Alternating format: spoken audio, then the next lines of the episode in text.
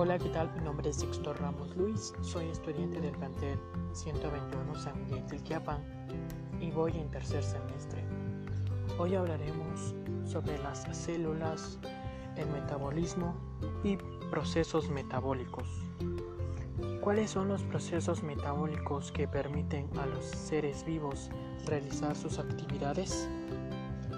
Mediante la digestión tanto de los alimentos ingeridos como los nutrientes aportados por estos alimentos, la circulación de la sangre y la eliminación de los productos de desecho a través de la defecación, de la micción, regulación del calor corporal, de donde obtienen energía las células para llevar a cabo sus funciones.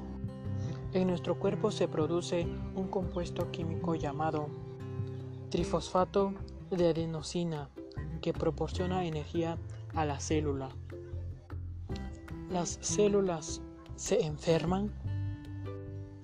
Sí, sí se enferman.